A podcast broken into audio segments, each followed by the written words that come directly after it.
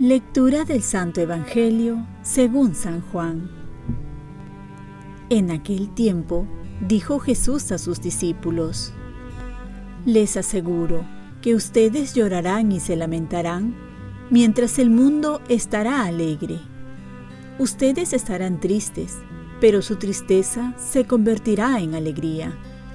La mujer, cuando va a dar a luz, siente tristeza porque ha llegado su hora pero en cuanto da a luz al niño, ni se acuerda de la angustia por la alegría que siente al ver que ha nacido un hombre en el mundo.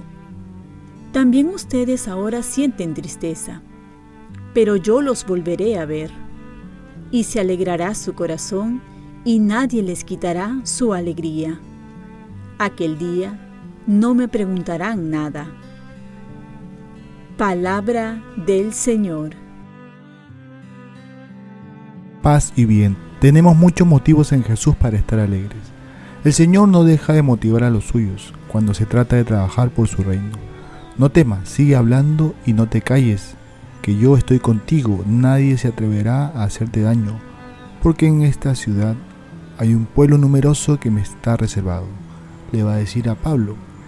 Es lo que también nos anima a nosotros a saber que toda empresa que iniciamos, Él está a nuestro lado porque sabe que no es fácil evangelizar, pero quiere hacer realidad los proyectos que Él tiene, contando con nosotros. Ante la proximidad de la partida de Jesús, de su muerte en cruz, no es de extrañar la tristeza que sufrirán los discípulos. Es inevitable estos momentos de soledad, sufrimiento y tristeza. Pero hay que tener presente lo que dice Jesús. La tristeza se volverá alegría. Porque cualquier sufrimiento por el Señor no es en vano, cualquier dificultad Dios lo permite para un bien mayor. Por ello hace la comparación del nacimiento de un niño, que si bien trae dolor y sufrimiento al dar a luz, la mayor alegría es cuando nace, la madre se olvida de todo dolor y goza de la presencia de su Hijo. Jesús promete la alegría del corazón, que comprende una alegría completa en toda la persona, y nosotros tenemos muchos motivos para estar alegres su presencia, por los sacramentos, por su perdón, por la oración, por la entrega de su madre, por tantos motivos más. Y de esta manera nadie podrá quitarnos esa alegría que viene de la presencia de Jesús.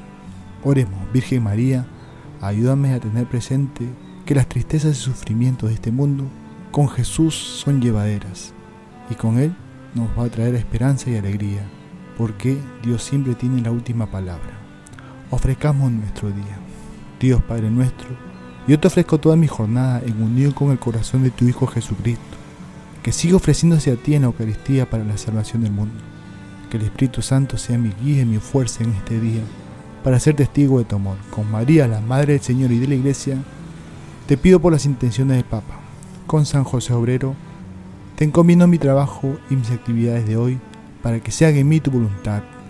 Y la bendición de Dios Todopoderoso, Padre, Hijo y Espíritu Santo, descienda sobre ti. Cuenta con mis oraciones, que yo cuento con las tuyas y que tengas un santo día.